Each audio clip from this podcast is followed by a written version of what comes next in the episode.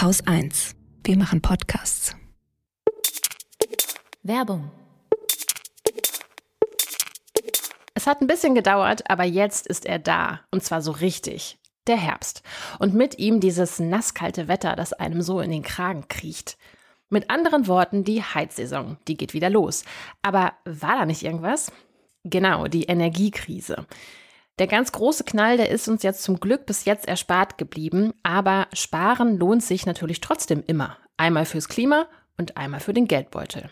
Wenn du also was fürs Klima tun willst und auch den eigenen Geldbeutel schonen willst, dann haben wir jetzt hier ein paar Tipps für dich. Heize nur die Räume, in denen du dich auch wirklich gerade aufhältst. Denk dran, 20 Grad Zimmertemperatur reichen dabei völlig aus. Jetzt in der kalten Jahreszeit sollten wir natürlich nicht plötzlich aufhören zu lüften, aber wenn du lüftest, dann lieber häufiger und dafür kürzer. Dann kühlen nämlich die Räume während des Lüftens nicht so aus. Der ultimative Spartipp ist natürlich Ökoenergie und zwar echte Ökoenergie. Die gibt es zum Beispiel bei Polarstern. Polarstern bietet 100% echte Ökoenergie an, sowohl beim Strom als auch beim Gas. Und für jede Kilowattstunde investiert Polarstern in neue Ökokraftwerke. Natürlich braucht es aber für echten Klimaschutz auch eine andere Art des Wirtschaftens und deswegen ist Polarstern außerdem ein Social Business, zertifiziert durch B Corp und die Gemeinwohlökonomie.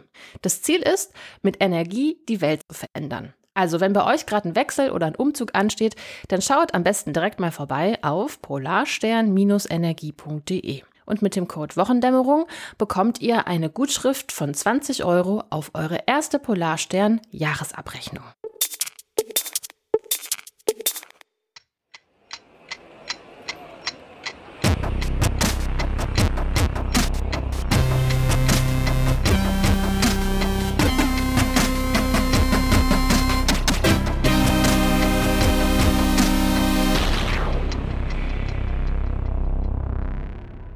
Willkommen zur Wochendämmerung vom 3. November 2023 mit Wohnungen, Armenien, Flüssiggas, der Ukraine, Armen, Israel, einer Räuberpistole, einer guten Nachricht, dem Börsenticker, einem Limerick der Woche Katrin Rönecke. und Holger Klein. Wo fangen wir an? Weil wahrscheinlich hast du wieder Ukraine und Gedöns dabei, nicht? Ja, ich, hab, ich würde mit Armenien anfangen diese Woche. Armenien diesmal. Ja, weil ich glaube, viele das gar nicht, wahrscheinlich gar nicht so richtig mitbekommen haben. Es passiert ja gerade so vieles gleichzeitig, deswegen kann man ja auch gar nicht alles mitbekommen. Das ist Ähm, zu viel. Ja, ist zu Das viel. ist ne? gerade zu viel. Also Eins das zu ist. viel irgendwo. Ich habe diese Woche, ich habe diese Woche im Grunde nur Überschriften gelesen und gedacht, nee, nee, nee, nee, weg, weg, weg, weg. Das ist irgendwie, ist es zu viel gerade. Ja.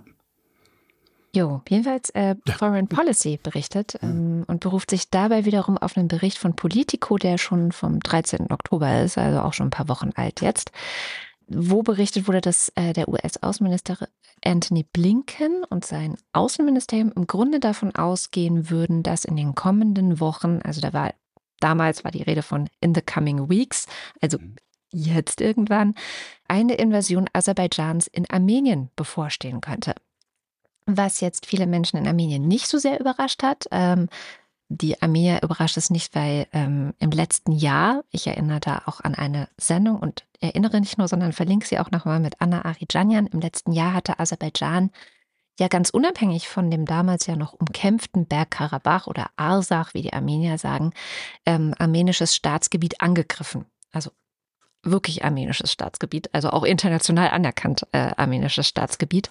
Da hatten wir am 10. Oktober letztes Jahr drüber gesprochen. Und ähm, das waren wirklich groß angelegte Angriffe, die auch ein Kriegsverbrechen waren im Grunde. Also Aserbaidschan ist da jetzt nicht, es wäre jetzt nicht so ungewöhnlich, wenn es das machen würde.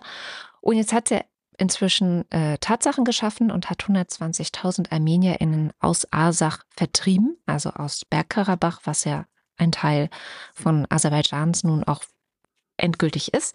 120.000 sind so ziemlich alle, ne? Oder? Ja, das sind alle, genau. Ja, ja. Ähm, und jetzt droht eben, und das sagt Foreign Policy, eventuell die nächste Stufe der Eskalation durch Aserbaidschan. Und es geht dabei um den sogenannten Sangesur-Korridor. Noch nie gehört. Dachte ich mir. Ähm, deswegen hole ich ein bisschen weiter aus. Der wird auch manchmal der Nachitschewan-Korridor genannt. Nachitschewan ist eine Art ja, autonome Republik die westlich von Armenien liegt, während Aserbaidschan ja östlich von Armenien liegt. Und Nachitschewan gehört aber auch zu Aserbaidschan. Also ist einerseits autonom, hat eine eigene Regierung und so weiter und so fort. Aber da leben im Grunde nur Aserbaidschaner. Und ähm, es wird von Aserbaidschan auch anerkannt. Im Gegensatz zu Arsach, ja, das ja eigentlich auch gern eine autonome Region gewesen wäre, wo aber nur oder hauptsächlich Armenier gelebt haben. Deswegen wurde es nicht anerkannt. Die Bevölkerung ähm, von Nachitschewan ist nicht riesig, also da leben irgendwie um die 400.000 Menschen, aber immerhin doch viermal so groß, fast viermal so groß wie Asach oder Bergkarabach war. Die Einwohner sind mehrheitlich schiitische Muslime. So. Jetzt äh, gab es dort auch mal eine armenische Bevölkerung, die wurde aber wie ähm, immer von Aserbaidschan, aber auch von der Türkei eben unterdrückt und ist fast vollständig ausgewandert. Also man kann sagen, dass eigentlich seit der Mitte des 19. Jahrhunderts Nachitschewan fast hundertprozentig aserbaidschanisch ist. Warum erzähle ich dir das alles? Ja, warum erzählst du mir das alles? genau, Aserbaidschan hätte eben gerne eine direkte Verbindung zu Nachitschewan und eine solche direkte Verbindung würde durch Armenien gehen. Deswegen der sogenannte Sangisur-Korridor, der da in, in der Rede steht sozusagen. Und schon ähm, im April 2021 hatte der aserbaidschanische Präsident Ilham Aliyev in dem Interview gesagt, und ich zitiere den jetzt mal, dass er den Sangisur-Korridor umsetzen wird, ob Armenien es will oder nicht. Und worum es da geht, ist quasi ein, ja, nach der Ansicht Aserbaidschans und auch nach Hitschewans, das ja aber eben mit Aserbaidschan quasi gemeinsame Sache macht, dass da ein Korridor sein müsste, der einen sogenannten exterritorialen Status haben müsste. Sprich, Transitstrecke oder was? Ja, also es, es müsste unabhängig, also es dürfte nicht armenisch sein. Ne? Und so. es müsste eben militärisch sicher, äh, sichergestellt sein, ähm, dass da Waren, Transporte und so weiter einfach ungehindert hin und her fahren können was Armenien als Eingriff in seine territoriale Souveränität empfindet. Und Im Moment will würde. Aserbaidschan will das militärisch sichern. Also ja. die wollen letztendlich da eine Panzerkolonne hinstellen und dann hat Armenien eine aserbaidschanische Panzerkolonne in der Bude. So ungefähr. Ja. Eine super Idee. Und deswegen gehen internationale BeobachterInnen jetzt davon aus, dass ähm, auch hier Aserbaidschan vermutlich versuchen wird, militärisch Tatsachen zu schaffen, hm. Die haben auch 2021 bereits damit begonnen und immer weiter sind sie militärisch eben über die Ostgrenze Armeniens hinaus da eingedrungen. Also ExpertInnen sprechen da auch von einer schleichenden Annexion. So. Und das Interessante ist, dass die Unterstützung für diesen Korridor kommt nicht nur von Nachitschewan und Aserbaidschan, logisch, und auch der Türkei. Die Türkei ist ja bisher immer Unterstützer von aserbaidschanischen Plänen gewesen, hat auch dabei geholfen, dass Bergkarabach jetzt ähm, frei von ArmenierInnen ist. Ja, Hauptsache ähm, es geht gegen Armenier. Genau, also in, insofern, da können auch alle nochmal im Geschichtsbuch nachschlagen, ähm, was den Genozid an den Armeniern angeht. Da hat die Türkei ja eine lange Geschichte, worüber sie ja auch nicht sprechen möchte, aus mhm. Gründen. Mhm. Ähm, und die Türkei ist jetzt eben auch dafür, dass es diesen Korridor gibt. Und nicht nur die Türkei ist dafür, sondern auch Russland. Und das ist ungewöhnlich, weil eigentlich war Russland immer so die, in Anführungszeichen, Schutzmacht Armeniens und hat auch mhm. so einen mhm. Friedensvertrag ausgehandelt 2020 zwischen Armenien und Aserbaidschan. Das Ganze hat natürlich nicht gehalten und wissen wir auch, Russland stand eben jetzt überhaupt nicht an der Seite Armeniens, sondern äh, hat es im Grunde im Stich gelassen. Jetzt auch offenbar richtig auf der Seite Aserbaidschans. Und ähm, da zitiere ich jetzt nochmal Foreign Policy, die das Ganze zusammendenken. Die schreiben nämlich, Zitat, sollte der Sangesur-Korridor Wirklichkeit werden, würde dies eine geostrategische Verschiebung auf dem eurasischen Kontinent mit sich bringen und die revanchistische Politik zwischen zwei neoimperalen Akteuren, der Türkei und Russland, zementieren. Mit anderen Worten, es ist wichtig, dass wir da gerade hinschauen, beziehungsweise nicht genauso wegschauen, wie wir einst in der Ukraine weggeschaut haben. weil letztendlich passiert in Armenien das Gleiche, was in der Ukraine auch passiert ist. Und das hat Anna ja vor einem Jahr auch gesagt, ja. Ich habe eben schon gedacht, äh, hä? Klingt ein bisschen wie Ostukraine. Ja, ja. ja. Also es, es, gibt tatsächlich, gab es ja auch, bevor der Krieg 2022 äh, so komplett ausgebrochen ist, einen ähnlichen Plan Russlands, ähm, dass es einen Korridor durch die Ukraine geben sollte, um die Krim zu versorgen. Mhm. Naja, also es gibt da so ein paar Parallelen. Nur was keine Parallele ist, ist eben, dass die Türkei ein NATO-Partner ist und EU und NATO und der Rest der Welt ähm, dazu bisher, naja, meistens schweigen und wenn dann nur so halbseidene, ja, beide sollten, äh, Seiten sollen sich bitte benehmen, hm, hm, hm, Statements äh, von sich geben. Also das auf jeden Fall im Blick behalten. Wie gesagt, ähm, der US-Außenminister scheint Hinweise darauf zu haben, dass es da ja vielleicht eine Invasion geben könnte in den kommenden Wochen. Multipolare Weltordnung. Mhm. Der stärkere Nachbar haut dem schwächeren Nachbarn ja. eins auf die Mütze und kommt damit durch. Ja. Ja. Ich habe ein Ding noch hier liegen, das wollte ich eigentlich letzte Woche schon gebracht haben, aber es ist ein bisschen zeitlos. Ähm, hatten wir keine Zeit mehr zu. Ich fand es aber irgendwie ganz interessant auf so einer komischen Ebene. Mal gucken, ob es alle interessant finden. Und zwar hat das Kölner Institut der deutschen Wirtschaft sich was ausgedacht, den sogenannten Erschwinglichkeitsindex für Immobilien. Also wie mhm. erschwinglich ist Wohneigentum, insbesondere im Vergleich zwischen den Generationen. Was sie hergenommen haben, sind Zinsen, Preise, die Einkommen äh, Startdatum für den Index war das erste Quartal 1980. Also im ersten Quartal 1980 war der Index bei 100, ja, weil ist ja ein Index. Am, den, den höchsten Wert hatte der im dritten Quartal 1981 mit 115,5. Im dritten Quartal 2016 28,6. Das heißt, im dritten Quartal 2016 waren Wohnimmobilien am erschwinglichsten.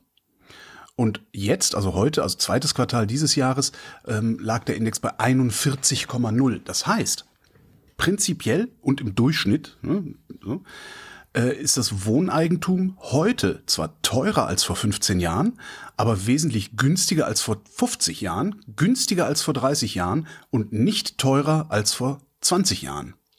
Okay, das überrascht Witzig, mich ne? jetzt. Ja, völlig das kontraintuitiv. Kommt einem überhaupt nicht so vor. Ja, ja, darum fand ich das so spannend. Also es ist eigentlich, ich glaube jetzt nicht, dass wir so viele ImmobilieneigentümerInnen äh, in der Hörerschaft haben oder Menschen, die sich überlegen, in, in Kürze äh, sich eine Immobilie zu kaufen. Was das Ganze so kontraintuitiv macht, ist die Eigentumsstatistik, weil die sieht halt ganz anders aus. Also die Eigentumsstatistik sieht nicht danach aus, als wäre es gar nicht so teuer, wie noch vor äh, 50 Jahren sich ein, ein Haus oder eine Wohnung zu kaufen.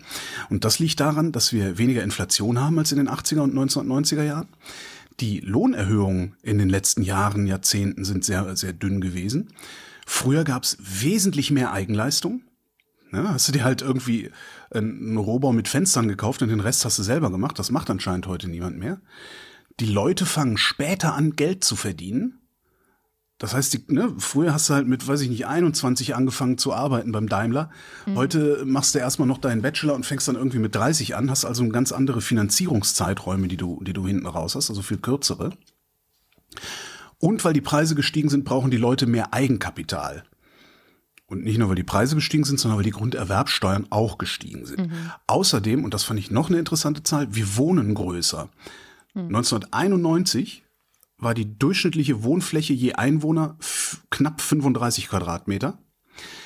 2020 waren es fast 48. Hm. So, wir schreiben auch dazu, äh, da muss man dann allerdings auch mitbedenken, dass der Flächenkonsum pro Kopf dadurch steigen würde, dass ältere Menschen aus ihren großen Wohnungen nicht ausziehen, wenn die Kinder schon ausgezogen ja. sind. Und Behandlungsempfehlungen gibt es IW auch noch dazu, nämlich besserer Zugang zu Eigenkapital, hm? KfW-Kredite, überhaupt Kredite in ausreichender Höhe zu vergeben, die Befreiung von der Grunderwerbsteuer, wenigstens für sowas wie selbstgenutzte Immobilien oder die erste Immobilie oder so, und hatten wir auch schon mal hier in der Sendung, die Ausweisung von mehr Bauland. Weil je mehr Bauland eine Kommune ausweist, desto billiger werden die Grundstücke. Also wenn du den Markt mit Angebot überschwemmst, mhm. sinken die Preise. Ja. Aber ich, ja. fand die, ich fand das total spannend. Irgendwie. Okay, muss ich mir echt mal anschauen. Ich glaube es immer noch nicht. Ja, das ist so, das ist wirklich absolut kontraintuitiv. Ja, ja, ja. Aber es ist gut, dass du ein Inlandsthema mitgebracht hast. Ich, ich habe nur gemerkt, Inlandsthemen dabei. Das ist dabei. sehr, sehr gut, als hätten wir uns abgesprochen, weil ich habe nur Auslandsthemen dabei.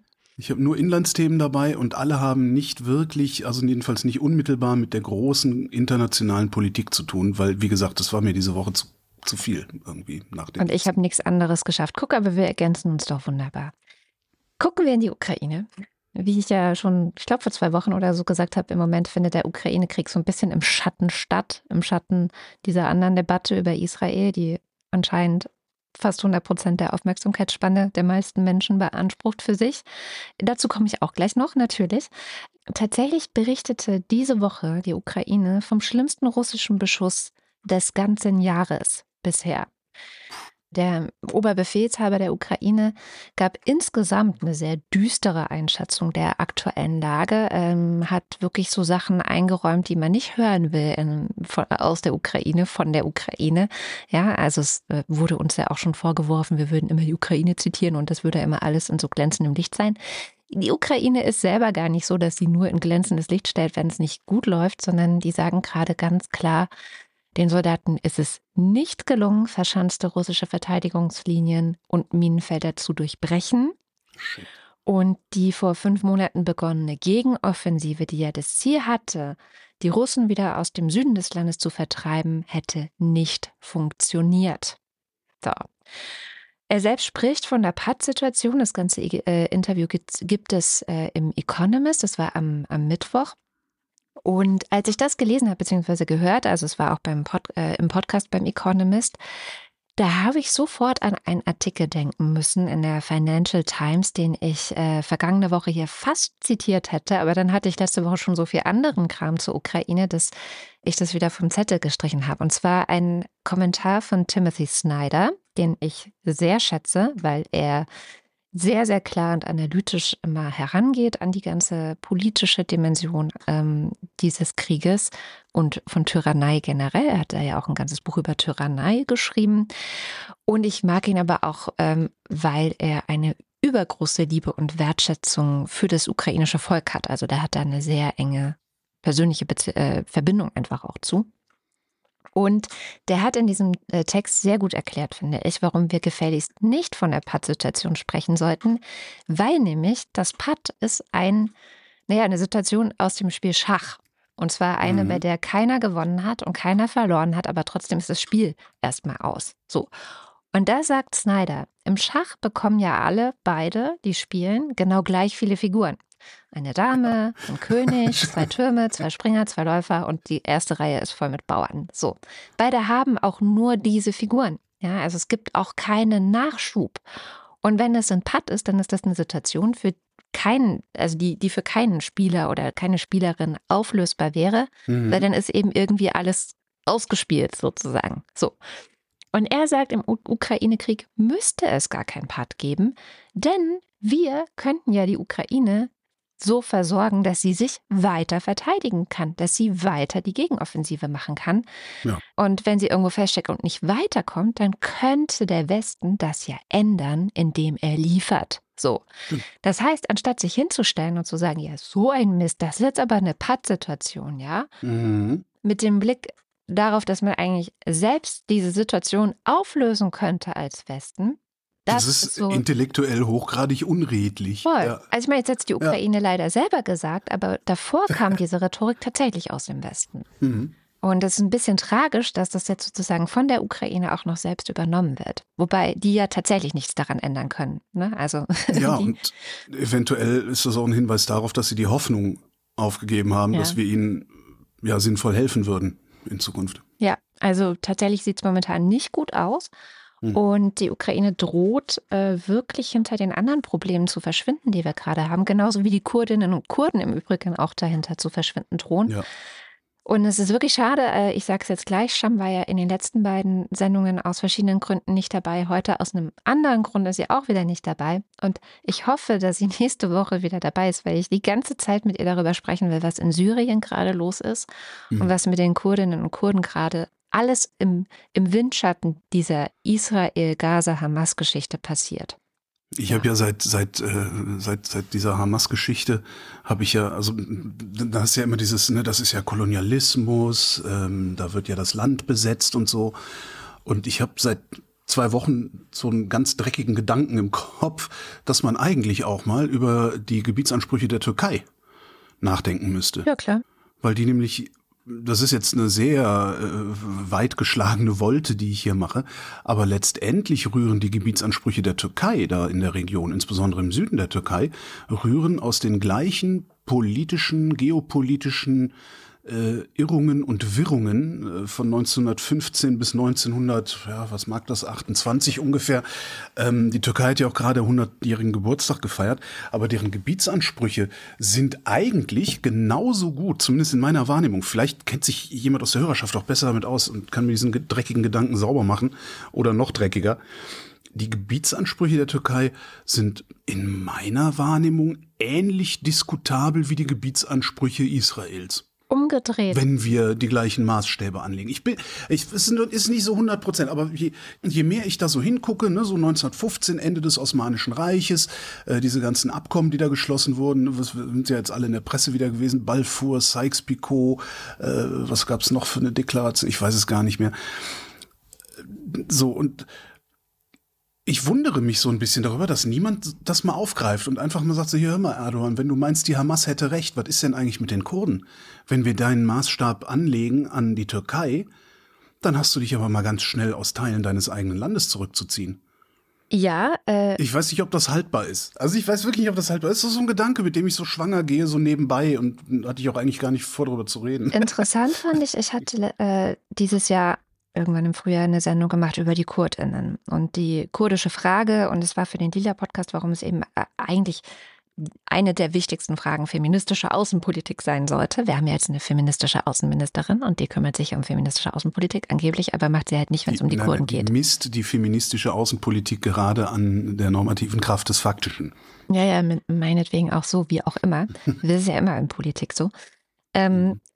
Und da hatte ich Shilan Kurdpur zu Gast, die macht ganz viel zum Thema äh, KurdInnen. Und die hat gesagt, dass ähm, die ins, in Anführungszeichen Kurd, sogenannte kurdische Frage, ne, was ja immer die kurdische Frage genannt wird. Und eigentlich geht es nicht darum zu, ähm, zu besprechen, was man, was man tun kann, damit die KurdInnen ein Existenzrecht haben, ja, ähm, egal, egal wie genau das dann ausdefiniert ähm, ist, sondern ähm, die hat gesagt, dass die Jüdinnen und Juden am ehesten verstehen können, was mit den KurdInnen ist oder wie die sich fühlen und dass sie eben dieses Bedürfnis haben nach einem eigenen Ort, an dem sie sicher sein können.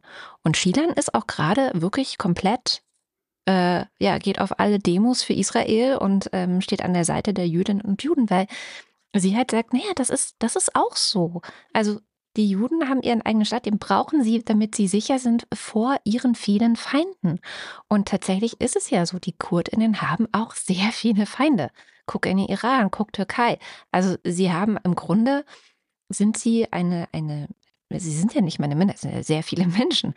Ähm, den, und das fand ich einen total interessanten Gedanke, den man, wenn man jetzt ne, internationale Gemeinschaft versucht zu denken von, okay, was ist das Recht eines Menschen? Äh, auch einem Staat anzugehören kann ja das Recht eines Menschen sein oder in Sicherheit zu leben, müsste man dann nicht den KurdInnen auch einen Staat zugestehen. Und sie versuchen sie auch immer wieder, sich den selber ja. zu, zu errichten, sozusagen. Und das ist ja tatsächlich auch ein sehr emanzipatorischer ähm, Kampf. Und tatsächlich sehe ich eher die Parallele. Tatsächlich verstehe ich aber gleichzeitig das, mein Kopf hält das irgendwie aus, dass die PalästinenserInnen die andere Parallele zwischen sich und den Kurden genauso sehen. Mhm. Und deswegen denke ich, ist wirklich die Zwei-Staaten-Lösung, die ja momentan wieder ein bisschen mehr auf dem Tisch ist, ja, wir müssen da wieder mehr drüber reden. Weil natürlich brauchen die PalästinenserInnen auch einen Ort, an dem. Vor allen Dingen sie müssen da mehr drüber reden, nicht, nicht wir. Ich habe auch, das ist auch so ein, so ein Ergebnis der letzten Wochen, dass ich denke, wir hier reden viel zu viel über Dinge, die uns eigentlich nicht viel angehen. So, also ja. natürlich auch was angehen, weil ja. Staatsräson, bla bla. Ähm, aber ich finde schon beeindruckend, Gut, wir haben, wir haben das jetzt hier zu unserem Beruf auserkoren, dass wir über solche Dinge sprechen, aber jo. wie viel von wem zum Thema gesagt und gemeint und gedacht wird, ich finde das schon wirklich erstaunlich. Also Ha, Naja, und dann auch wieder vor allen Dingen wie ist so, es gemeint und Ja, davon mal ist, ganz ne? abgesehen Also diese, diese, dieser Absolutismus und diese ähm, das, wirklich ja, die Tonlage und ah, ja, auch dass also so viele Menschen sich, sich dazu überhaupt einlassen. Also ich, ich, ich würde eigentlich erwarten, dass man viel öfter sagt, so, nee, ich, ich, ich keine Ahnung von, das ist alles schrecklich, ich lass mich in Ruhe. mm, Ja, und das dann, das dann so Leuten wie dir und mir und, und, und unseren Kolleginnen und Kollegen zu überlassen, ähm, diesen ganzen Kram irgendwie tiefer zu versuchen, zumindest das Ganze irgendwie tiefer zu verstehen und aufzubereiten und sonst wie. Aber das ist ja wirklich, ich finde das wirklich beeindruckend, wie laut und umfangreich das Rauschen im Walde, sagen wir mal, ist. Äh, insbesondere jetzt bezogen auf Nahost. Was sicherlich auch was aussagt, ne? dass Nahost ein so riesiges Thema schlagartig werden kann, äh, während pff, Russland, also So das war ein dann. großes Thema, aber so, ich habe nicht das Gefühl, dass Russland so groß diskutiert worden ist. doch, schon. Ja? Also doch, eigentlich finde ich schon. nicht so. Das ist jetzt wirklich Ist vielleicht einfacher abgelöst, zu ne? diskutieren gewesen. Ne? Ja, voll. Ich sage, ja, das ist ein Thema, was ich auch mitgebracht habe. Russland bzw. die Ukraine ist halt im Grunde fast ein perfektes Opfer. Ja. also die Regierung ist toll, Zelensky ist toll. Ja. Ähm, es ist sehr leicht, sich mit der Ukraine solidarisch zu zeigen, weil also eigentlich sind die halt. Es ist super. sehr eindeutig, wer da angegriffen hat und wer angegriffen worden ist. Ja, ja. Und die Also- Vorgeschichte ist auch nicht so, dass man da irgendwelche äh, Grautöne sich zusammen fabulieren könnte. Ja, Ja, und also selbst da schaffen es ja manche, auch manche, Ja, ja, gut, ne? aber also die- die halt- da ein bisschen durch die ja Gegend immer. irrlichtern und beide Seiten und dies und das. Ja, und ich, ich habe wirklich das Gefühl, und das hat mich erinnert an eine Debatte, die wir letztes Jahr, es klingt jetzt wahrscheinlich schräg, wenn ich das sage, weil der Vergleich irgendwie schräg klingt auf den ersten Blick, aber letztes Jahr gab es eine riesige Debatte über Amber Heard und Johnny Depp. Weil da ging es um Gewalt und ähm, sie war äh, halt das, ähm, ja, das Opfer von Gewalt durch Johnny Depp. Da gibt es auch Mhm. diverse Beweise, deswegen kann ich das hier auch so sagen. Ja, okay. es ging auch nicht darum, ob sie das Opfer von Gewalt war oder nicht, sondern ob sie in der Öffentlichkeit ihn sozusagen diffamieren kann. Da gibt es so gerade nur in äh, bestimmten Bundesstaaten in den USA die Möglichkeit, gegen sowas vor Gericht zu gehen. Und das hat Johnny Depp eben genutzt und deswegen war es ein riesiger Prozess. Mhm. Und die ganze Welt, ja, insbesondere auf TikTok, hatte eine Meinung dazu, was Amber Heard für ein schlechter Mensch ist und, und, und. Was ich eine ziemlich starke Gemeinsamkeit finde, weil TikTok muss im Moment auch wirklich am schlimmsten sein von allen sozialen Medien, was diesen Nahostkonflikt angeht. Und alle haben sich auf Amber Heard gestürzt und sie fertig gemacht, weil sie halt auch kein perfektes, reines, gutes Opfer war. Die war auch mal ein Arschloch, ja, und die hat sich auch mal daneben benommen und so weiter. Sie war trotzdem Opfer von Gewalt, ja.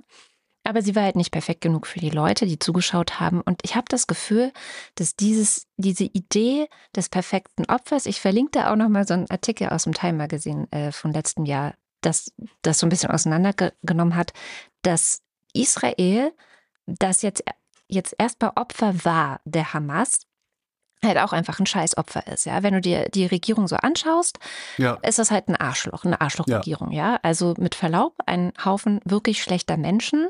Ben Gwir, Netanyahu, Galant, der Verteidigungsminister, der uns ja auch in den Kommentaren rein zitiert wurde, ja, dass er vor drei Wochen ein Statement gemacht hätte in der Presse, dass Israel gegen Human Animals, also gegen menschliche Tiere kämpfen würde im Zusammenhang mit Gaza. Ja, aber das, ähm, das, das habe ich auch gesehen ähm, und ich weiß leider nicht mehr, wo es war, ein Thread in einem sozialen Netzwerk, wo es darum ging, dass Hebräisch eine nicht ganz so facettenreiche Sprache ist ähm, und das wohl nicht Human Animal wohl nicht die richtige Übersetzung ist, sondern eher nicht Menschen. Mm, Unmenschen vielleicht einfach. Sowas, ja, aber nee, eher nicht Menschen. Also Mhm. gut, ja. Okay, Und trotzdem ist, ist- diese ist- Entmenschlichung ist natürlich eine Eskalationsstufe, die ja unnötig ist. Ne? Jedenfalls ähm, fand ich deswegen ganz gut, Shahak Shapira in der Taz vom Wochenende wurde zitiert, ähm, weil die Taz hat so festgestellt, ja, irgendwie fehlt den Linken und fehlt den Leuten im Diskurs so, fehlen ein paar Leitplanken, auf die man sich mal einigt und sagt, ja, das sind, das, darauf können wir uns einigen, das, das ist, Mhm. da, das halten wir jetzt mal fest. Und er sagt eben, und ich zitiere ihn jetzt einfach, PalästinenserInnen sind nicht die Hamas. Muslime sind keine Terroristen. Israelis sind nicht die israelische Regierung. Juden sind keine White Supremacists. Die Hamas ist eine Terrororganisation. Sie steht dem Frieden im Weg. Und Siedlungen sind schlecht und stehen dem Frieden auch im Weg. Zitat mhm. Ende. So. Und das finde ich, wären doch mal so ein paar Leitplanken, wo man sagt, okay, und darauf einigen wir uns jetzt erstmal, bevor wir weiter diskutieren. So. Das fehlt aber, weil, also was ganz oft in den Kommentarspalten und in den sozialen Netzwerken und überall gerade kommt, ist so ein, Israel ist halt selber schuld und an allem ja, schuld ja, und als einzige die, äh, schuld. Ähm, so ein bisschen. Ja, das ist so eine, diese, diese, dieser Kontext, der da immer geliefert werden soll, der aber tatsächlich eigentlich eine Scheinkausalkette ist, die das Pferd im Grunde vom, von hinten aufzieht. Ja. Also die vom Ergebnis ausgehend versucht, eine Kausalkette zu konstruieren und die liest sich halt derart plausibel, dass da sehr, sehr viele aufspringen können. Und dann bist du nämlich ganz schnell bei diesem, ja, das sind Kolonialisten, Siedlerkolonialismus äh, wird es ja neuerdings genannt. Ähm, ja, und das ist, auch das ist unredlich. Ja, voll. Da beginnt für mich im Grunde schon dieses antisemitische Narrativ und das so heißt ja auch das Buch von äh, Georg M. Hafner und Esther Shapira. Israel ist an allem schuld. Und ja, da könnte ich jetzt direkt mal auf einen schönen Podcast hinweisen. Ja, mach doch mal, bitte. Den zufälligerweise ich aufgenommen ja, habe. Ja, sowas. ähm, und zwar, als das Buch neu rauskam, Israel ist an allem schuld. Das ist ein paar Jahre sechs, her. Ja, sechs ja. Jahre ist das her. Ich sehe es gerade hier, mhm. 2017, Juli 2017. Tue ich mal in die Shownotes. Ja, voll. Und ich finde, dein Kollege Philipp Meinhold hat das sehr treffend aufgeschrieben, was da passiert ähm, in der Taz in der Sparte Die Wahrheit, also die Satire-Seite. Äh, da, da gibt er zehn Tipps für einen israelkritischen mhm. Text. Mhm. Und Tipp Nummer zwei lautet, erwähnen Sie in Ihrem Artikel nicht die Hamas. Oder wenn, dann nur nebenbei. Alles andere würde nur ablenken von Ihrem Thema. Schließlich geht es Ihnen in Ihrem Text um Israel. Ja. Und ein sehr gutes Beispiel dafür ist ein Text, den ich jetzt schon sehr oft zugeschickt bekommen habe. Ihr braucht ihn mir nicht mehr schicken. Ich habe ihn jetzt schon sehr oft zugeschickt bekommen. Äh, von Ras Segal. Der Titel ist A Textbook Case of Genocide. Also ein Lehrbuchbeispiel für Genozid. Und den Text habe ich dann nämlich mal direkt mit einer Suchmaschine durchsucht nach dem Wort Hamas. Ja, kann ich generell als, als kleine Strategie für jemand schickt euch einen ellenlangen Text zu und ihr wollt wissen, okay, wie kann ich diesen Text einschätzen, empfehlen, gebt einfach mal Hamas in die Suche ein. Und das Wort kommt in diesem Text viermal vor. Ja. Das erste ist in einem Satz wie so, seit dem Angriff der Hamas auf Israel am 7. Oktober passiert dies und das. Ne? Also ist das erste. Also so einleitungsmäßig. Mhm. So. Dann Zustandsbeschreibung. Zustandsbeschreibung. Dann weiter ein Satz, der äh, geht wie folgt. Human Rights Watch hat bestätigt, dass zu den eingesetzten Waffen Phosphorbomben gehörten, die Körper und Gebäude in Brand setzen und so weiter. Moment, war das nicht, das, stimmt das? Das war, war das nicht debunked mit den Phosphorbomben? Nee, du meinst jetzt die Korrektiv-Faktencheck, ne? Ich weiß es nicht, aber also das ist ja schon, schon länger her. Ist schon älter, ja. Ne, Korrektiv hatte gerade frisch einen Faktencheck gemacht, dass ähm, Videos von angeblichen Phosphorbomben, die durch das Internet geistern, eigentlich aus dem März sind und aus dem Ukraine-Krieg und nichts mit okay. Israel und Hamas und Gaza und so zu tun haben.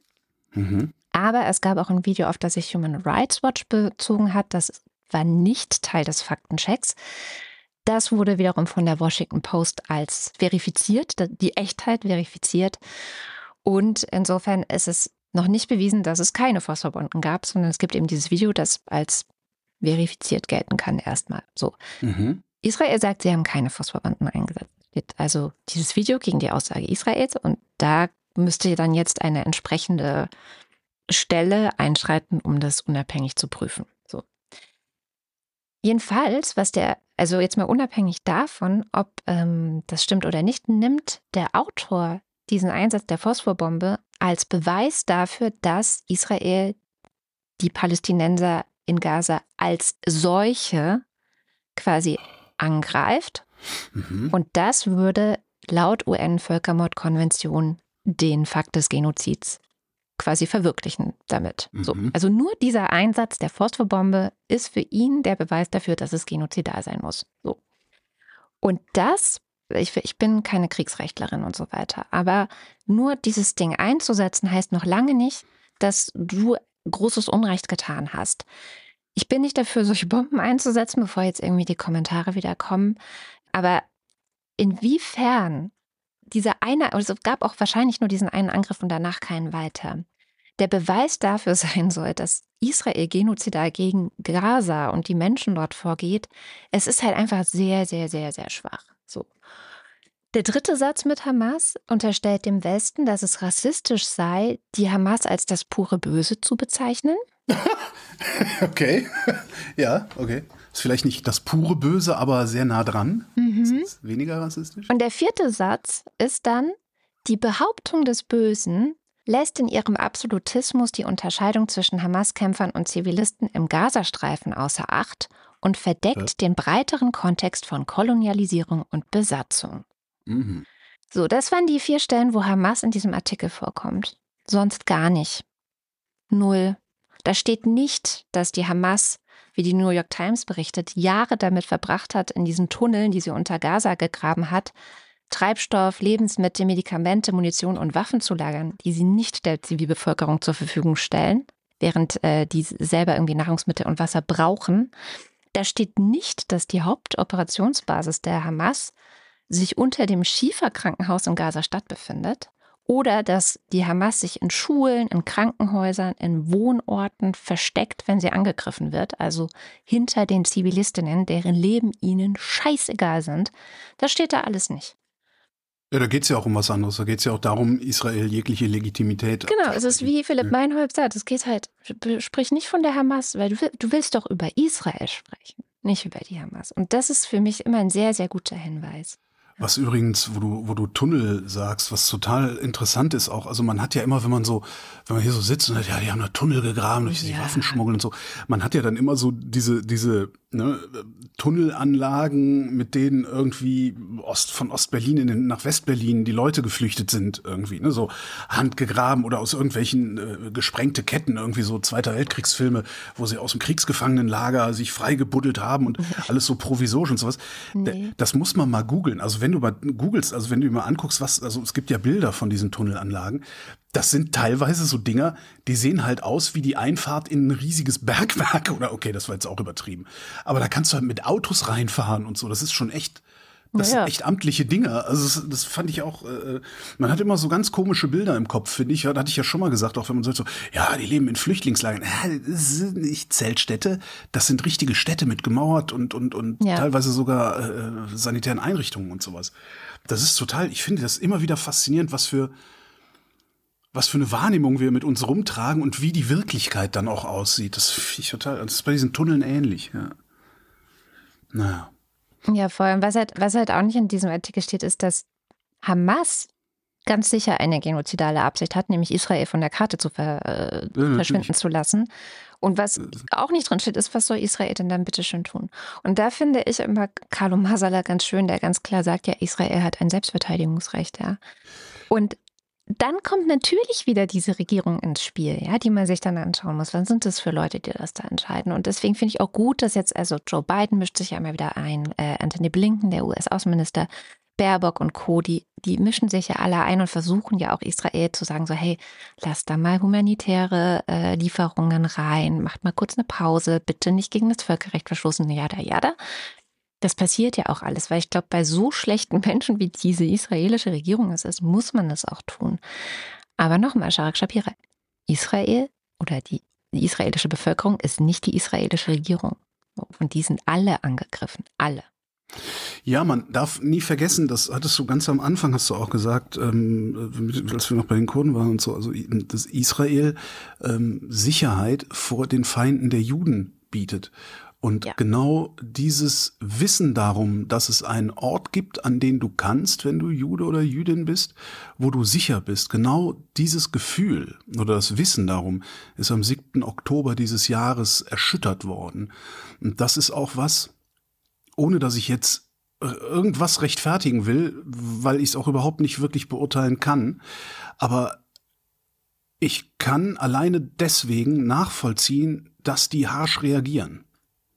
Weil man muss sich das mal, das ist ungefähr so, kennst du, kennst du, kennst du Leute, bei denen schon mal eingebrochen wurde, so richtig mit Wohnung verwüstet und mhm. sowas? Ich kenne so Leute, die sind danach umgezogen. Weil die gesagt haben, ich kann hier nicht mehr wohnen. Wir, wir schaffen das, wir fühlen uns in unserer eigenen Wohnung nicht mehr sicher. Weil da ist jetzt einmal einer reingekommen, jetzt äh, rechnen wir ständig damit, wenn irgendein Geräusch kommt, dass schon wieder jemand reinkommt. Die haben die Wohnung aufgegeben, sind umgezogen. Und ich kann mir vorstellen, dass das die auch ganz massiv treibt. Und da kann ich dann auch wieder verstehen, dass äh, international gesagt wird, Leute, haltet den Ball flach. Also ne, jetzt nicht jetzt nicht irgendwie maximale Vergeltungsschläge oder sowas. Ja. So, ja. Wollen wir mal anderthalb, komm, anderthalb Minuten feixen. Ähm, mein, mein Haus- und Hofarzt, das ist der Mark Hanefeld, Flying Dog heißt er in den sozialen Medien. Mit dem habe ich auch schon mal eine schöne Sendung gemacht über Erkältungskrankheiten. Äh, können wir sich auch noch mal anhören, weil letztes Jahr zur Erkältungssaison, der hat einen Anrufbeantworter, wo Patienten, ne, haben Ärzte, ja. Und äh, er hat äh, die Tage äh, einen Anruf gekriegt von jemandem, weil Mark offensichtlich in irgendeiner NDR-Sendung äh, Auskunft zum Thema Impfen gegeben hat. So, hallo. Hier ein Rezept braucht zwar braucht der Doktor äh, der Hannefeld und zwar der war bei NDR im Fernsehen und hat immer noch behauptet, Corona-Impfung hat so gut wie keine Nebenwirkung der Mann, äh, der kehrt einfach weg. Also das ist Wahnsinn. Der braucht, äh, glaube eine Medizin äh, für ein bisschen Gehirnzellen, dass er endlich mal checkt, was hier los ist mit der Corona-Impfung. Weil wir haben hier in unserem Umkreis ungefähr von 20 Quadratkilometer haben wir immer noch 10 Corona-Impftote, ja. Und, und die sind alle Untergange unter weiteres, ne. Unter Schock haben die gehabt, dann haben sie Thrombosen gehabt, Jugendthrombose und so weiter, ja. Und der behauptet frech in der NDR, in der Talkshow, äh, dass das so gut wie keine Nebenwirkungen hat. Also so, so ganz selten. Ich glaube, den Händen irgendwo, also der darf gar nicht sagen, was ich denke, weil sonst beleidige ich den bis oben bis unten. Ne? Also sowas geht auf keinen Fall, was da läuft. Ne? Sagen Sie doch mal den Herrn Doktor, dass er da völlig neben der Kappe ist mit seiner Einstellung oder überhaupt nichts realisiert hat und nichts dazugelernt hat. Ja? Ich hoffe, dass ihm seine Lizenz entzogen wird, ne? Weil das ist ja Wahnsinn. Also bei uns, wir haben ja so viele Probleme mit der Impfung gehabt und auch mein Nachbar ist gestorben und Bekannte und andere haben jetzt die, die Adern halbe zu. Wahrscheinlich kommt das auch von den Scheißdreck. Ne? Und da empfiehlt jetzt auch die Auffrischungsimpfung noch dazu. Ne? Also Wahnsinn, ne? Also ich würde echt sagen, so geht's nicht, ne? Also so geht's nicht. Also so ein fahrlässiger Doktor, wo, wo da so im Fernsehen rumscheißt, mit solchen Aussagen, der kehrt sofort weg, ja. Das können sie ausrichten, dass er total Realitätsverlust hat. Oder ich weiß nicht, was hat er denn gekriegt für den Auftritt? Wahrscheinlich einen Haufen Geld, dass er da gut, gut reinschwätzt und blöd rausschwätzt im Fernsehen. Aber die Realität sieht bei uns völlig anders aus und die ist wahr. Und wir haben die Corona-Tote und sagen ganz schön viel und Nebenimpfungen, Nebenwirkungen auch ohne weiteres, ne? Er soll sich die Impfung jeden Tag in den Arsch spritzen, bis zur oben zum, zur Nase da rauskommt, ja. Das hat er verdient. So, ciao. Ja, also so geht's nicht, ja, ne? So das, geht's weißt nicht, du, ne? woran mich das erinnert? Das An- hat an mit moralisch Demokratie nichts zu tun. Also du, du, du, Das meinst, ist Volksverdummung. du meinst ihn hier? Ja, es geht um Ja. das Doping. Und da bin ich sehr enttäuscht, dass sie praktisch sich an Funktionäre und sonstige Leute halten, an Rechtsanwälte und die Apotheker und die Ärzte, die damit befasst sind, das sind für sie scheinbar die Nullen. Sie gehen ja persönlich auch zum Arzt und Apotheker und lassen sich nicht von Funktionären irgendwie untersuchen oder angenommen Zähne plombieren.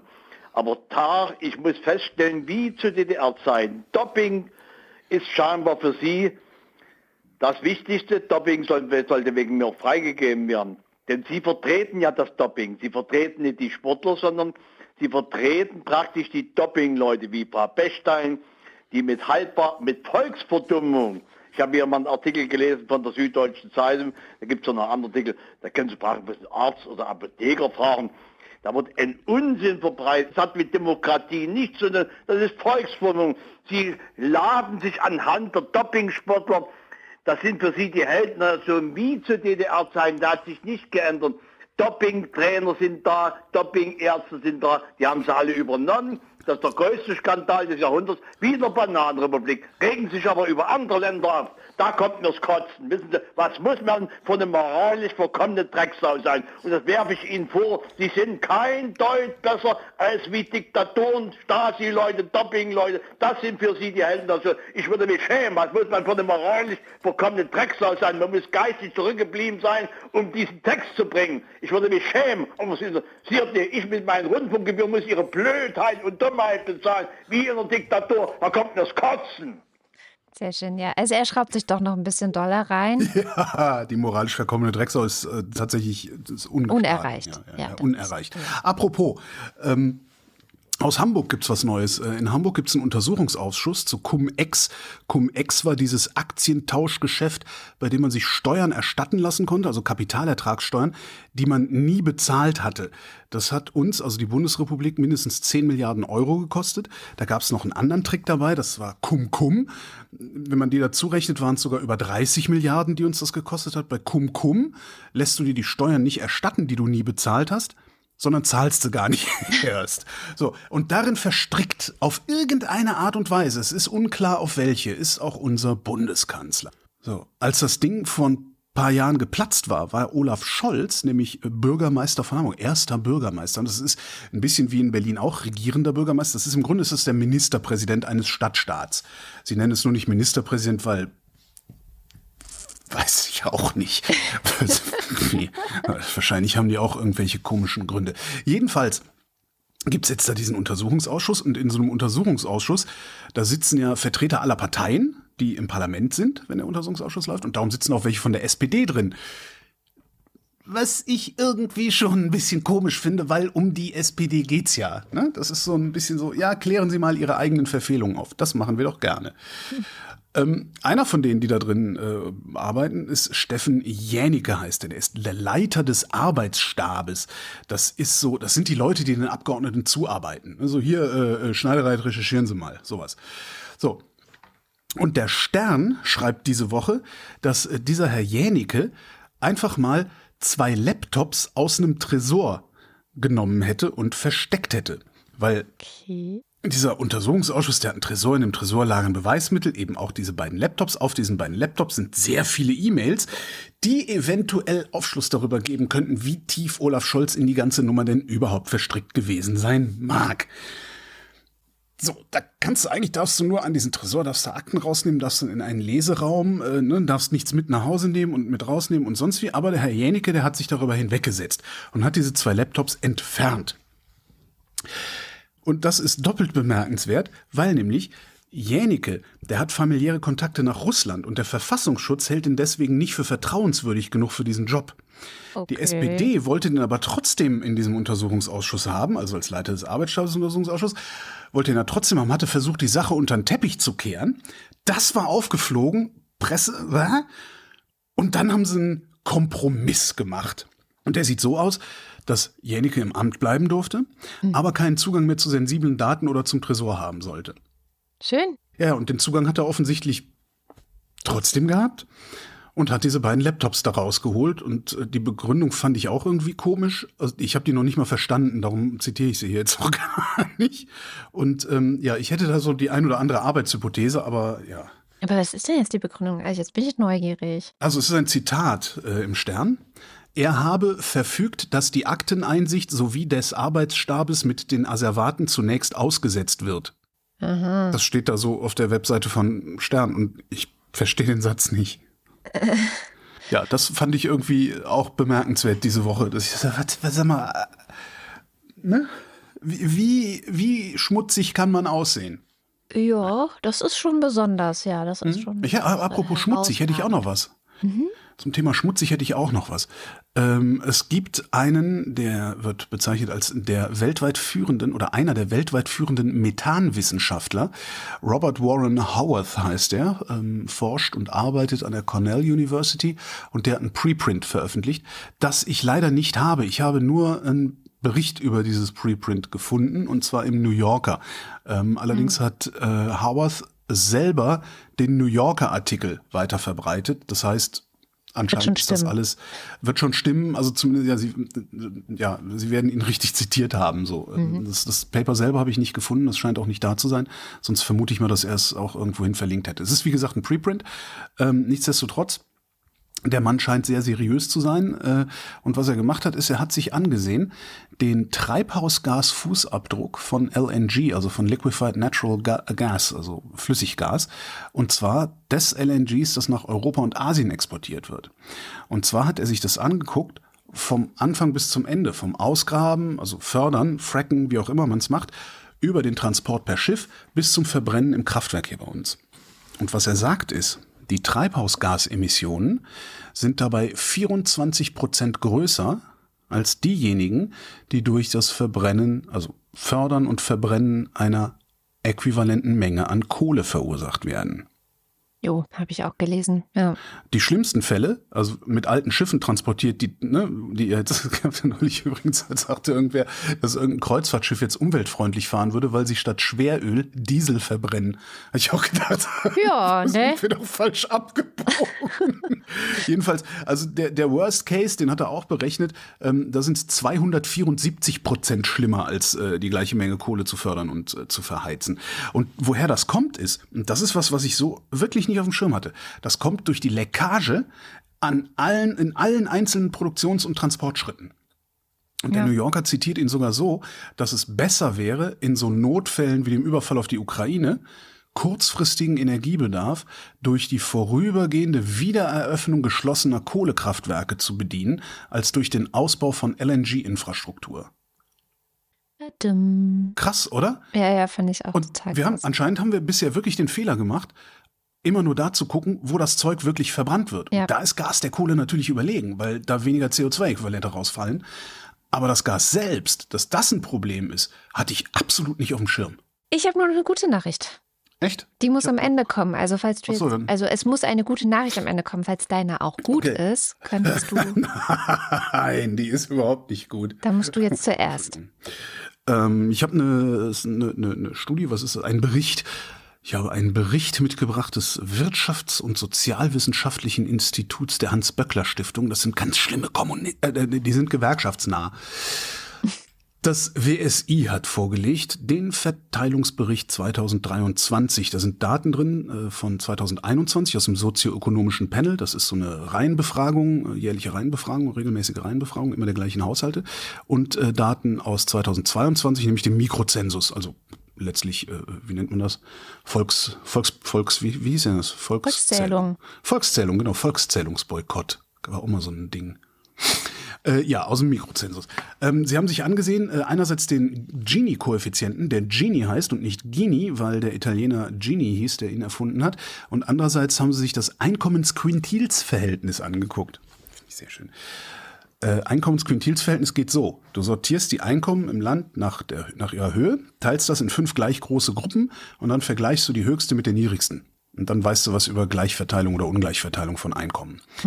Ähm, Gini-Index geht so, dass man was macht, was ich nicht verstehe. Darum, also man macht Magie mit Statistik. und bei, nach dieser Magie erscheint auf magische Weise eine Zahl zwischen 1 und 0. Ja. Wenn die Zahl 0 ist, haben alle Menschen das gleiche Einkommen. Wenn die Zahl 1 ist, hat einer alles Einkommen und alle anderen nix. So. Je weiter also dieser Koeffizient oder Index sich in Richtung 1 bewegt, desto ungleicher sind die Einkommen verteilt. 1999 war der Gini, Gini voll Idiot, Lamborghini, ähm, war, der, war der Gini-Koeffizient bei 0,26. 2010 war er bei 0,29 und heute sind wir bei 0,3. Es wird also schlechter. Ja. Der Abstand der Quintile ebenso. Das oberste Fünftel hatte 2010 bis 2019 4,3 mal so viel wie das untere. Heute haben die Reichen 4,6 mal so viel wie die Armen. Entschuldigung, ich habe so viele Zahlen mitgebracht, obwohl ich das eigentlich gar nicht so gerne habe. Ich kann damit Was Sie- gut äh, arbeiten. Ja, du, aber aus, aus Hörerinnensicht ist das, glaube ich, irgendwie. Naja, Ach ich, komm, wir haben doch eine Menge Nerds unter der Hörerinnenschaft. Die, die schaffen das. ne? Die So, schaffen Und das. jetzt eine Meldung für euch Listenschreiber. Ähm, was Sie sehen ist, äh, also die Einkommensarmutsquote steigt. Ja? Arm, nochmal für die Definition, das waren so 60 Prozent verfügbares Haushaltsnettoeinkommen. Ein Single mit 1200 netto ist arm. Ein Single mit 1000 netto ist streng arm. Also sie unterscheiden in der Armut nochmal äh, zwischen arm und ganz arm. Wir reden da über jede sechste Person in Deutschland. Ja. Das kann man nicht oft genug sagen. Ne? 1, 2, 3, 4, 5 arm, 1, 2, 3, 4, 5 arm. Überdurchschnittlich oft betroffen sind, wen wundert's, Arbeitslose, MinijobberInnen, Ostdeutsche, Frauen, Alleinerziehende, Zuwanderer, Zuwanderer Migras, also Menschen mit Zuwanderungsgeschichte nennen sie es, was eigentlich mhm. auch sehr interessant ist, weil das ein Hinweis darauf ist, dass es sich nicht auf die eine, die einwandernde Generation ja. beschränkt. Singles sind betroffen und Menschen mit maximalem Hauptschulabschluss. Dann unterscheiden sie nochmal, und zwar zwischen dauerhafter Armut und temporärer Armut. Dauerhaft arm bist du, wenn du fünf Jahre oder länger unter der Armutsgrenze lebst. Temporär arm bist du, wenn du in den letzten vier Jahren nicht durchgehend unter der Armutsgrenze gelebt hast. Mhm wo ich jetzt auch denke, ja gut, wenn er irgendwie drei Jahre unter der Armutsgrenze, ein Jahr drüber, wird dieses eine Jahr wahrscheinlich auch nicht unbedingt ein Leben im Reichtum gewesen sein, der das alles wieder schön macht. Aber gut, irgendwo müssen sie ja ihre Grenzen ziehen. So, jetzt kommen noch mehr Zahlen für die Listenschreiberinnen unter euch. Ich nehme nur die dauerhaft Armen, sonst wären es noch mehr Zahlen. Fast 60 Prozent dieser dauerhaft Armen können keinerlei Rücklagen bilden. 17 Prozent können sich keine neue Kleidung leisten.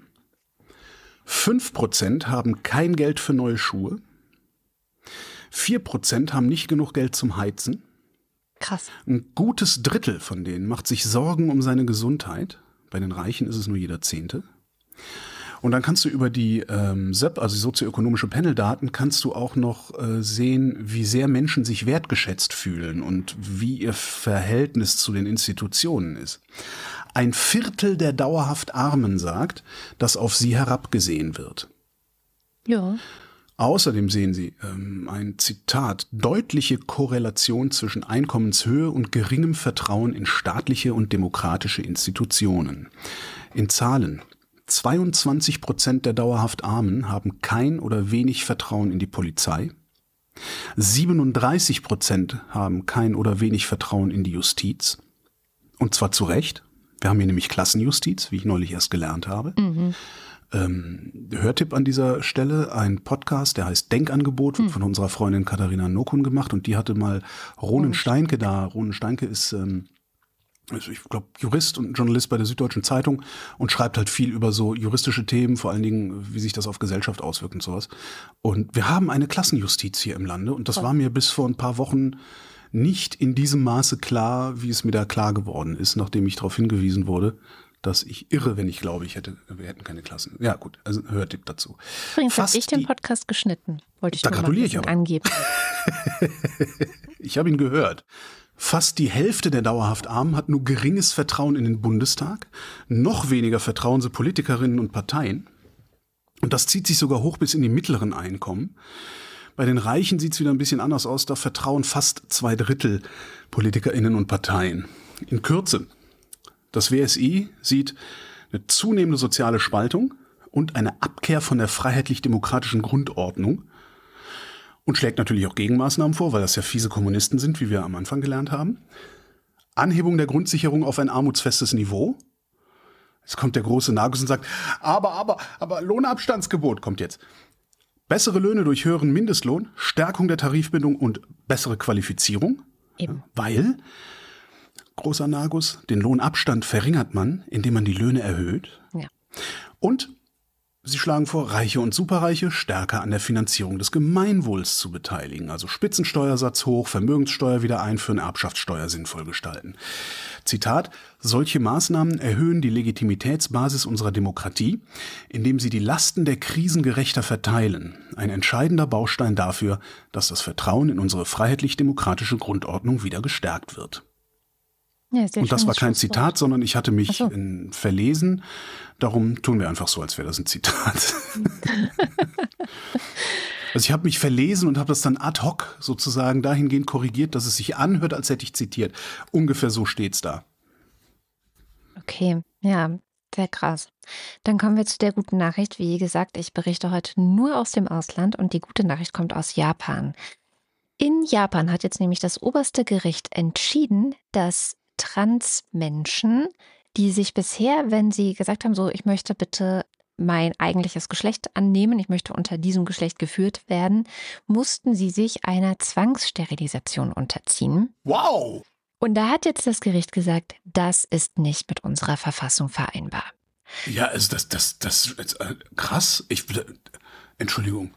Ja. Ich, das, das, ich, das, ich finde das erschütternd, überhaupt auf so eine Idee zu kommen. Findest du das? Wusstest du, dass es bei uns bis 2011 genauso war?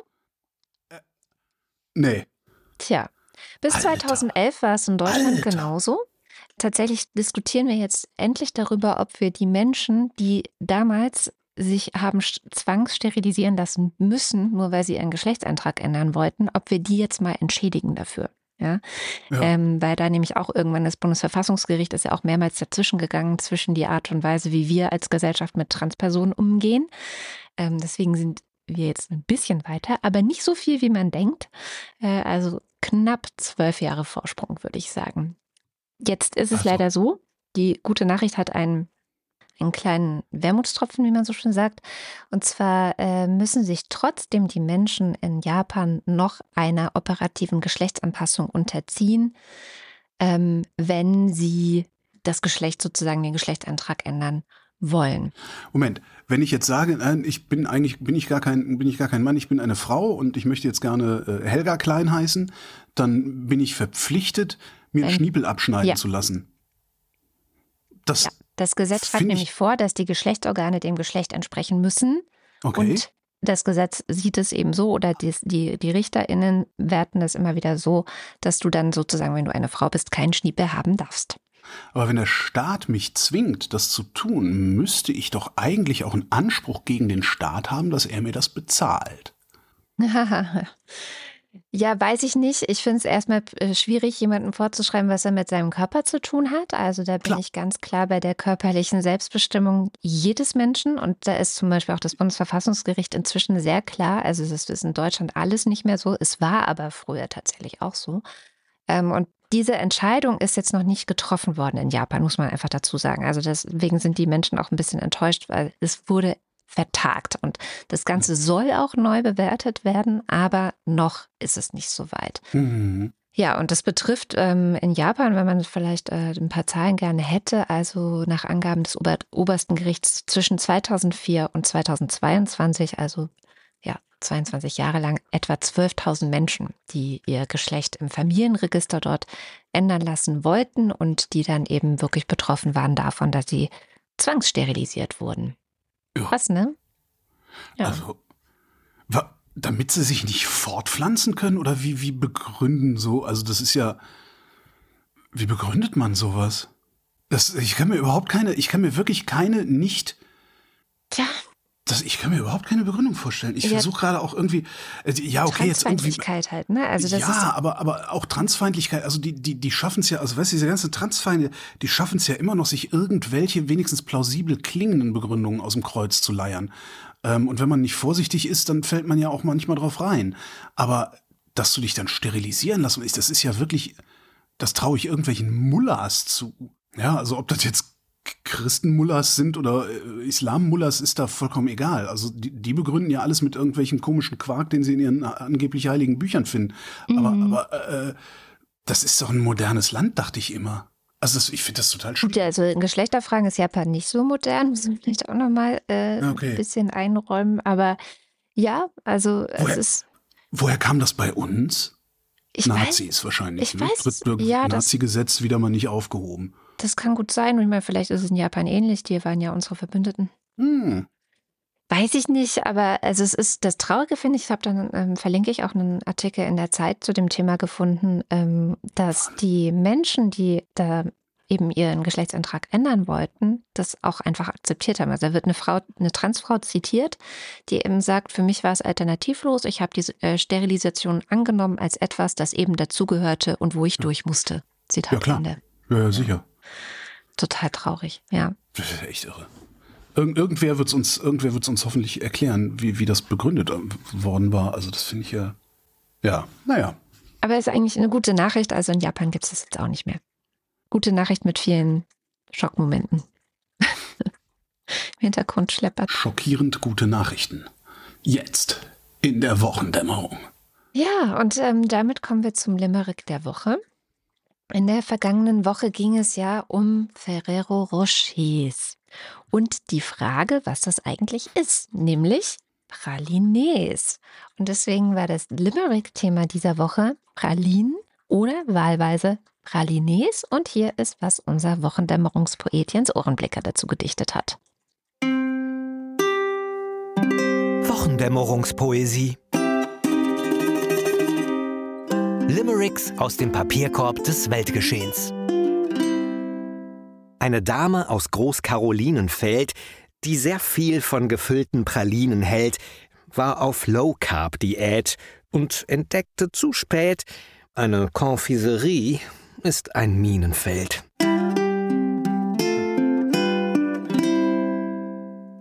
Ich muss leider, leider muss ich mal wieder Sören nehmen, weil der ist echt zu schön, denn er hat alles, was in irgendeiner Form äh, diskussionswürdig war, in der letzten Sendung äh, aufgenommen.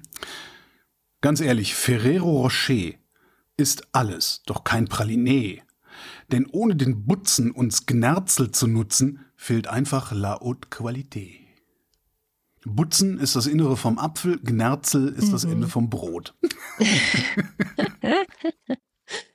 Sehr schön, wobei das ja erst äh, ganz, ganz am Ende der Sendung im Abspann Thema ja, wurde. Das, immerhin hat Sören bis zum Ende zugehört. Das heißt ja. für alle. Es lohnt sich, bis zum Ende zuzuhören. Manchmal. Ja, aber es gibt ja Leute, die haben bei Apple Geld dafür bezahlt, das nicht hören Dass sie sich den Scheiß nicht anhören müssen.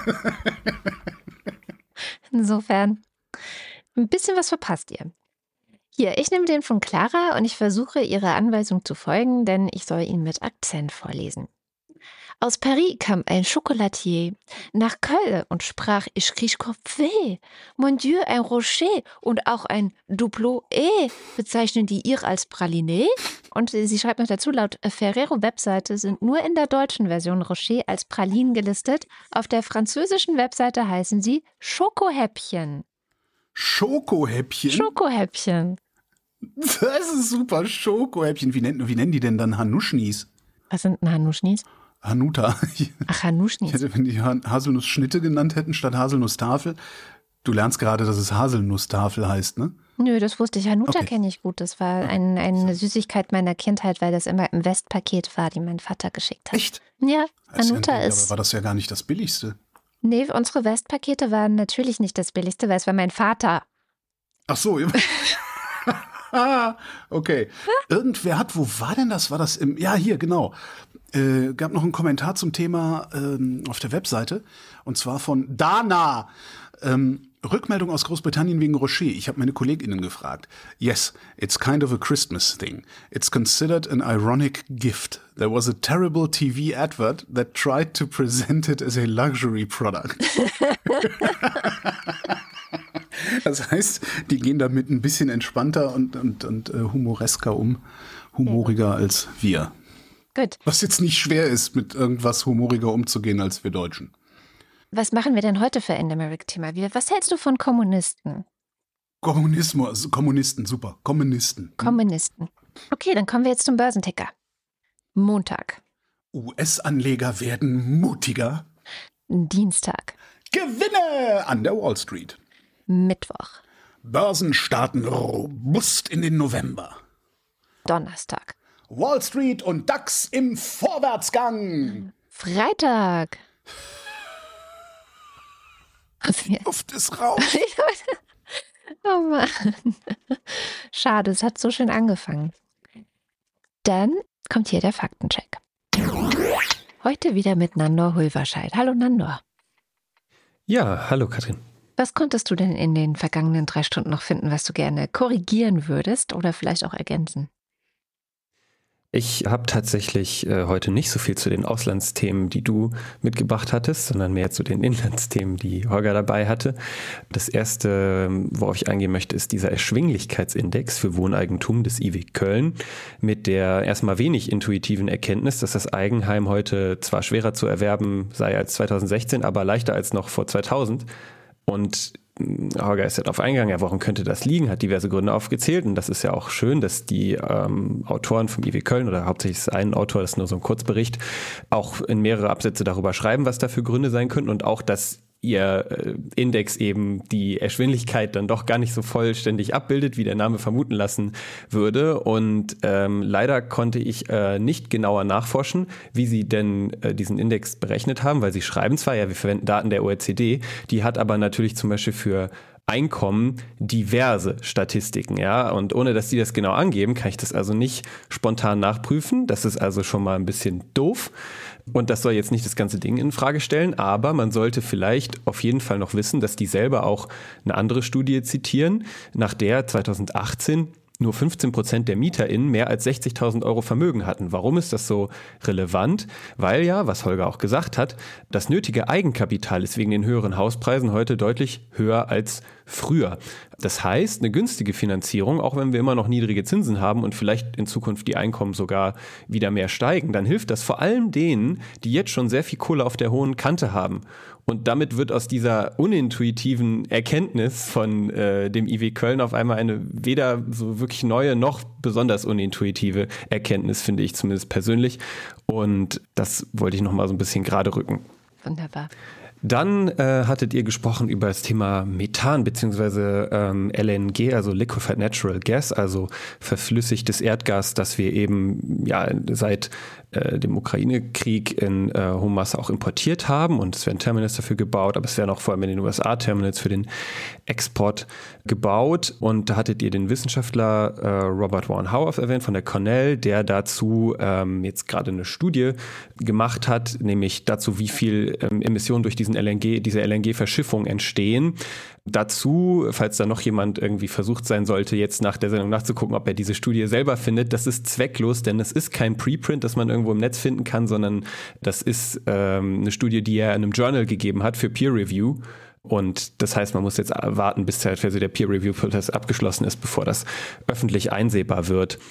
Ich habe aber noch ein, zwei interessante Ergänzungen dazu gefunden, denn natürlich stelle ich jetzt nicht hier die Erkenntnisse eines Wissenschaftlers in Frage, aber ich habe ein, zwei andere Studien dann gefunden, weil ich eben nach, der, nach dem Original gesucht habe, die in dem ähnlichen Themenbereich sind das Bild vielleicht ganz schön vervollständigen. Denn zum einen ist es so, dass ihr ja über Leckagen gesprochen habt, die einfach entstehen, wenn man eben Erdgas fördert und dann äh, noch bevor es überhaupt verflüssigt wird als LNG, hat man schon Verluste durch Leckagen. Und da hat eben dieser Robert Warren Howarth mal für die USA, quasi für das lokale Netzwerk, ausgerechnet aus mehreren Studien, die er sich angeguckt hat von anderen Kollegen auch, ja, okay, wie viel äh, geht denn da verloren an Methan, wie viel entweicht da schon? Und das ist quasi im Rahmen der Förderung das, was man so industriell Upstream nennt, also das aus der Erde holen und so weiter. Raffinieren sind das so schon mal etwas über zwei Prozent und dann quasi Downstream, also das zu den Haushalten, Pumpen und so weiter und dann Leckagen in den Pipelines und so weiter, ist es nochmal etwas mehr als zweieinhalb Prozent. Das heißt, man hat dann so irgendwas zwischen vier und fünf Prozent Verlust einfach gemessen an allem, was man eben an Methan im Erdgas produziert. Es ist, Erdgas ist nicht 100% Methan, aber es ist der energiereichste Bestandteil, auch der größte Anteil davon.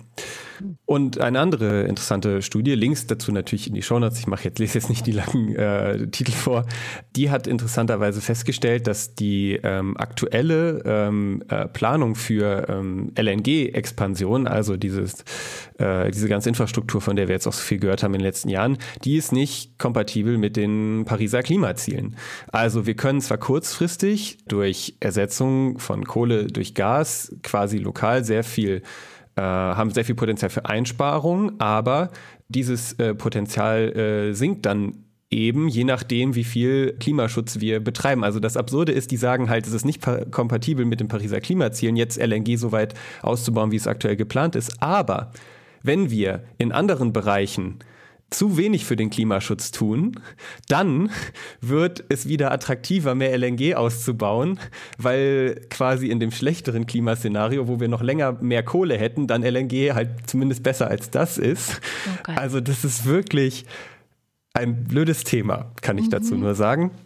Und ähm, ja, deswegen eigentlich die Essenz aus den Studien, die ich dazu gefunden habe, ist, wir können uns nicht irgendwie mit dem Wechsel auf einfach einen anderen Art der Energie, vor allem der fossilen Energie quasi davon freikaufen, was äh, getan werden muss. Zum Beispiel nennen sie hier speziell für die Schifffahrt die einen Studienautoren optimierte Routen, äh, mehr energieeffiziente Schiffe, wirklich Biokraftstoffe, die natürlich klimafreundliche Prozesse dann brauchen, die wenig Energie brauchen äh, oder sogar halt ne, ähm, Elektrizität, die da mit reinkommt oder sogar eben äh, Windunterstützung, wieder mal quasi Rückgriff auf alte Technologien der Seefahrt.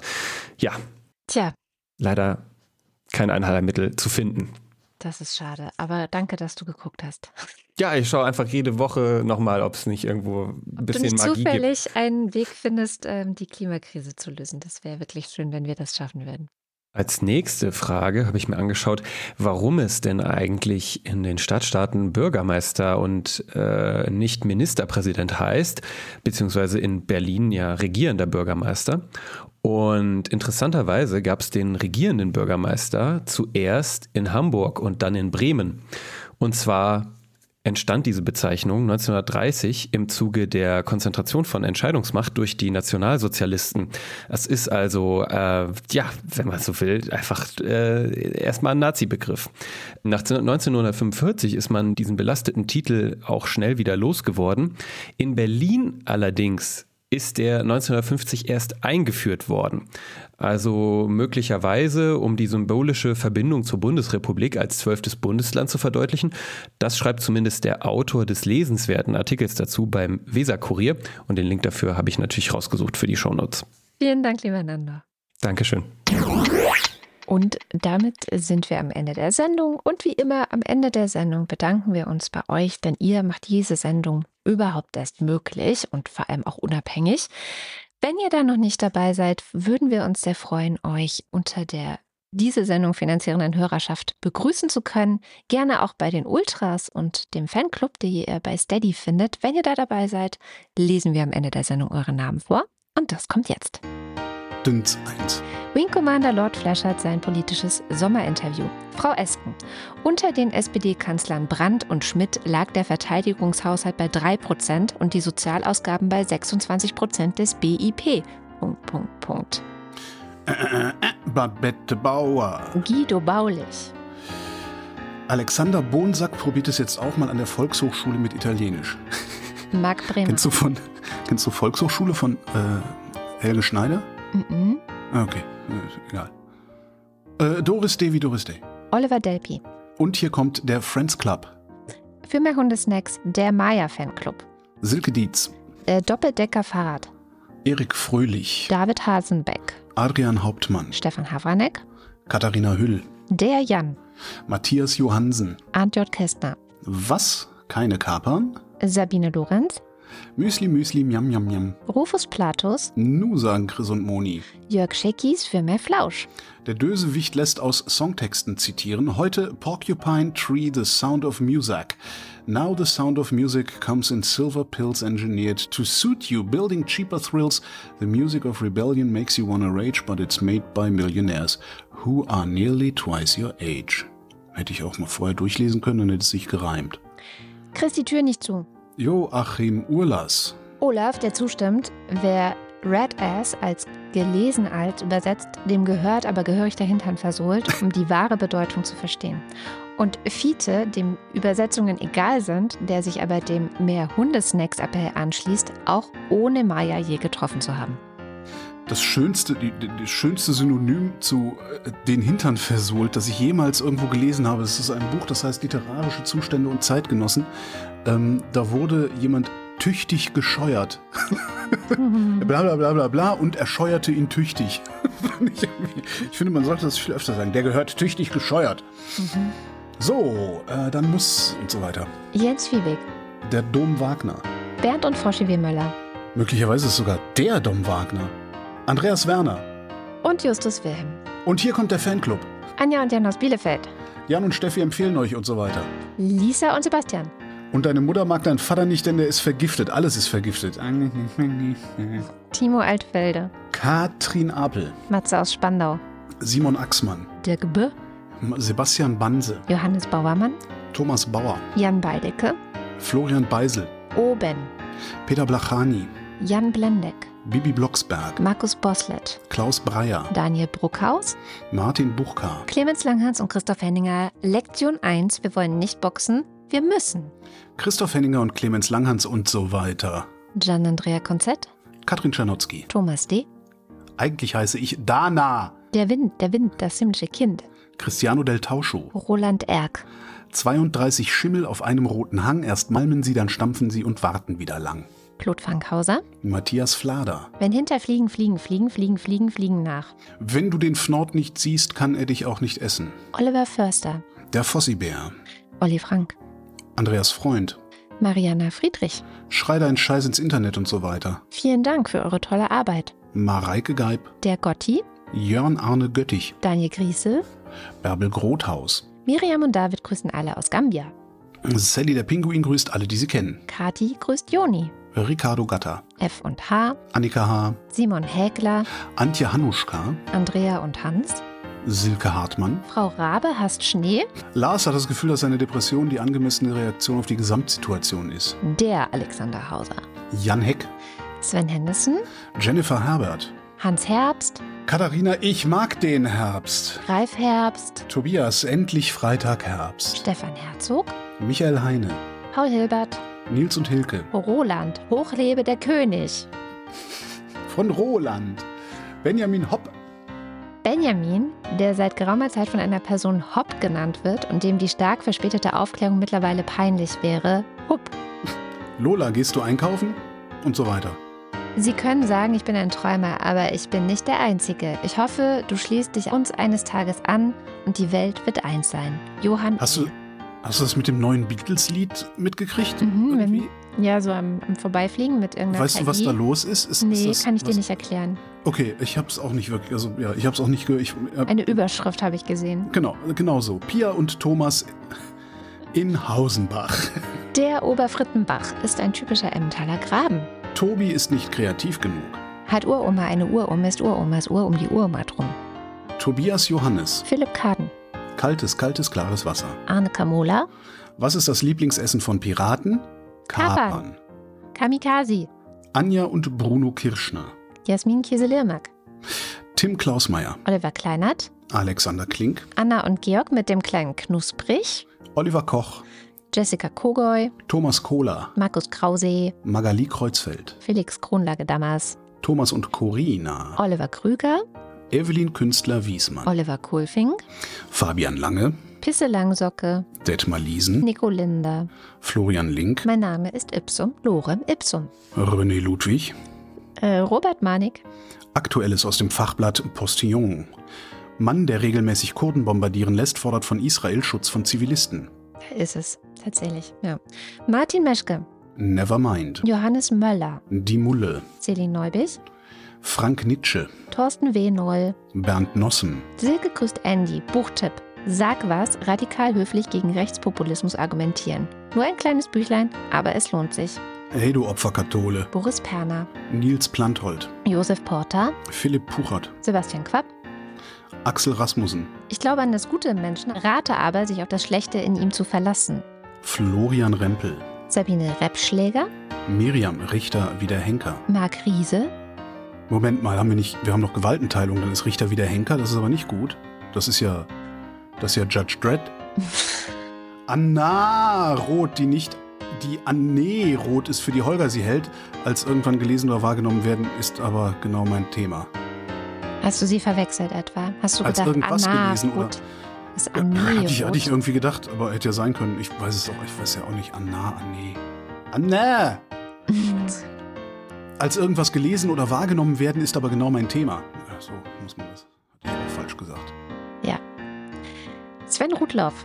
Der Schommi sagt Danke. Jürgen Schäfer. Christian Schluck. Christian Schmidt. Janine Schöne. Danke und schöne Grüße. Susanne Schulze. Dirk Schumann.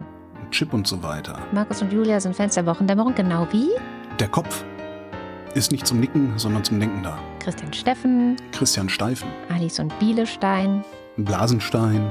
For Fortensiegelstein, Pommesstein. Jogi Löw verabschiedet Rutz und so weiter Stein, Sabine Stern. Susan Martin Stöckert, Günther Stück. Claudia Taschow, 19. Somebody once told me the world is gonna roll me, Matthias Thome. Moritz, Tim, Mr. Tipp. Felix, der Danke für die Wochendämmerung sagt und ebenfalls den Lila-Podcast empfehlen möchte, Und Anna und Gregor sind hoch erfreut, denn sie chillen zu Hause, während Priscilla und Gwyneth Molesworth sich wieder irgendwo rumtreiben. und Sebastian und Henry. Lucy sagt Danke für die Wochendämmerung und remember, be gay, do crime. so ein Aufkleber, macht doch wenigstens was dreckig. Martin Unterlechner. Jan van Winkenreue, Henning Feller. Familie Felten und Knecht, Audra Fischer. Yannick Völker. Viele Grüße an alle Urlauber aus der Heimat von Andy. Man tut, was man kann. Andreas Waschk. Martin Wittmann. Sebastian verweist auf Enno von Friedland und stellt fest, wir unterteilen nicht zufällig in Gut und Böse. In, ah, verdammt. Wir unterteilen nicht zufällig in Gut und Börse. Mein Name ist Lose. Wird es günstiger, wenn ich gleich mehr nehme? Tobias Wirth. Boring Wozniak. Cindy und Timmy Wüst. Uwe Zieling. Sag Nein zur. Warte. Sag Nein zur Arbeit. Und Mito Balaschk. Vielen herzlichen Dank. Bannafk. Meto Bannafk. Balaschk. Bannafk. Ich kann doch lesen, ich bin doch nicht blöd. Hältst du, hast, hast du mich für blöd? Hast du? Du kannst nicht kyrillisch lesen. Das, ja, das kann jemand glauben. Meine Mutter kann nicht kyrillisch lesen, obwohl, nee, die Doch, kann die kann das auch. Ja. Ja. Habe ich schon Danke gesagt? Dankeschön. Äh, das war die Wochendämmerung vom 3. November 2023. Wir danken für die Aufmerksamkeit. Tschüss.